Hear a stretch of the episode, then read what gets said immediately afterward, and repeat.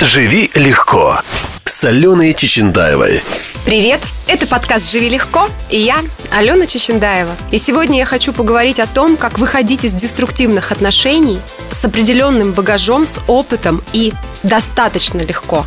Что это значит? А, в деструктивные отношения попадают люди, если у них нет хорошей самоценности адекватной, если у них дыры в ресурсах, в базовых, и если у них не сформированы границы. Эти вещи все взаимосвязаны.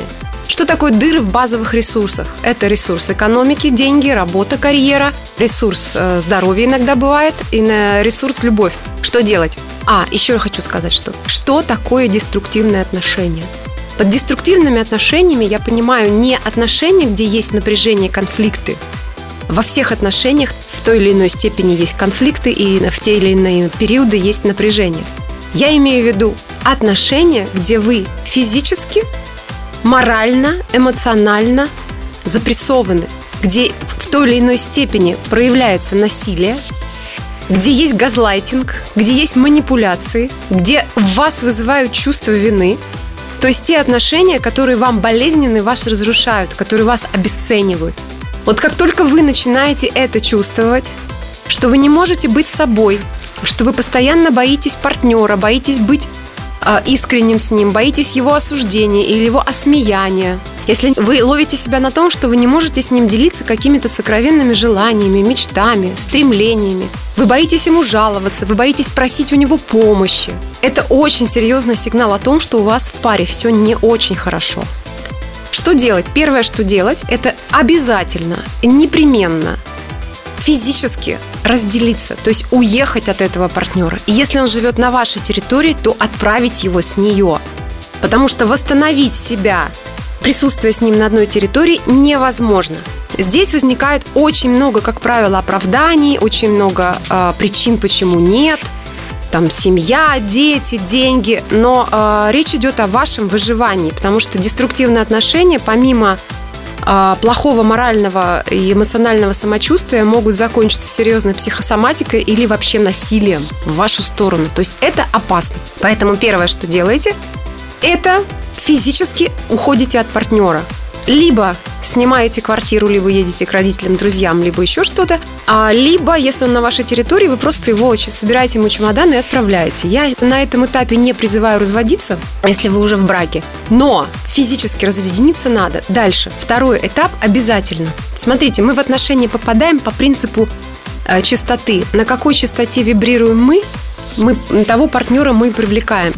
Чтобы уйти из деструктивных отношений нужно поменять свою частоту.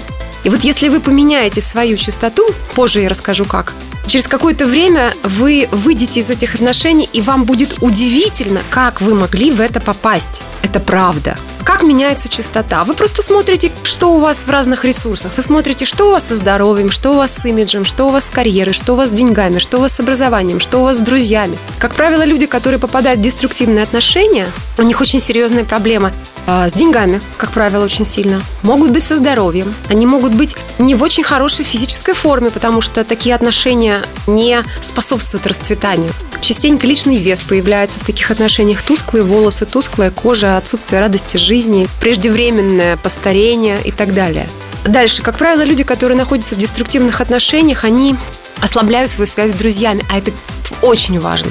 Что делать? Налаживать связи с друзьями, с семьей. Чаще с ними куда-то выходить, с ними встречаться. При этом желательно не нападать на них с фразой, ну, с желанием поиметь поддержку, знаете, потому что люди, когда они находятся в таком состоянии эмоциональном, они могут быть очень сильными такими вампирами. Нет, просто находиться с ними рядом. Просто разделять с ними досуг, разделять с ними какие-то походы, кино, еда, и это очень сильно поддерживает. Даже если вы не говорите о своих проблемах, присутствие в поле людей к вам настроенных благожелательно, дружески, очень целебно. Второе, обязательно заняться имиджем. Имидж, ресурс имиджа за собой ведет ресурс любви и отчасти ресурс работы. Потому что не секрет, что хорошо выглядящие люди легче получают работу, и у них э, выше зарплаты. Это социологическое исследование, американские, по-моему.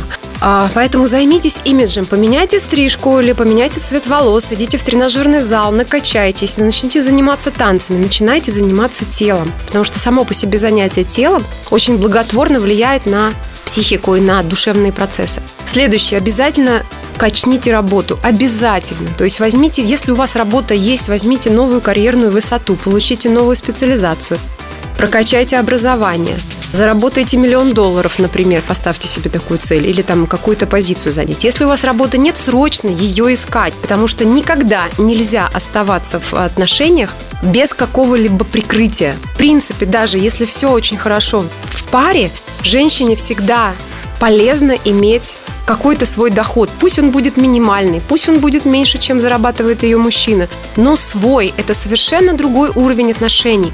Это отношения уже не из нужды, а из желания. Девушки, если есть дети, понятно, что сложно, но вы должны понять одно, что ваш абьюзер очень сильно травмирует и детскую психику тоже. То есть, оставаясь с ним, вы калечите и себя, и ребенка. Поэтому да, это сложнее, но это делать надо. Ищите работу, ищите возможность зарабатывать, ищите там нянь, либо уговаривайте родителей, либо, может быть, даже и не уговаривайте, может, они вообще готовы вам помогать. Нет вопросов с этим. Надо спросить. То есть курс на то, чтобы стать самостоятельной, автономной единицей, которая себя обеспечивает хотя бы прожиточным минимум, и если у вас ребенок, ребенка тоже, и какое-то время а, заниматься этим. Дальше. Очень важно. Дело в том, что у девушек, находящихся в деструктивных отношениях, развита вот эта позиция жертвы.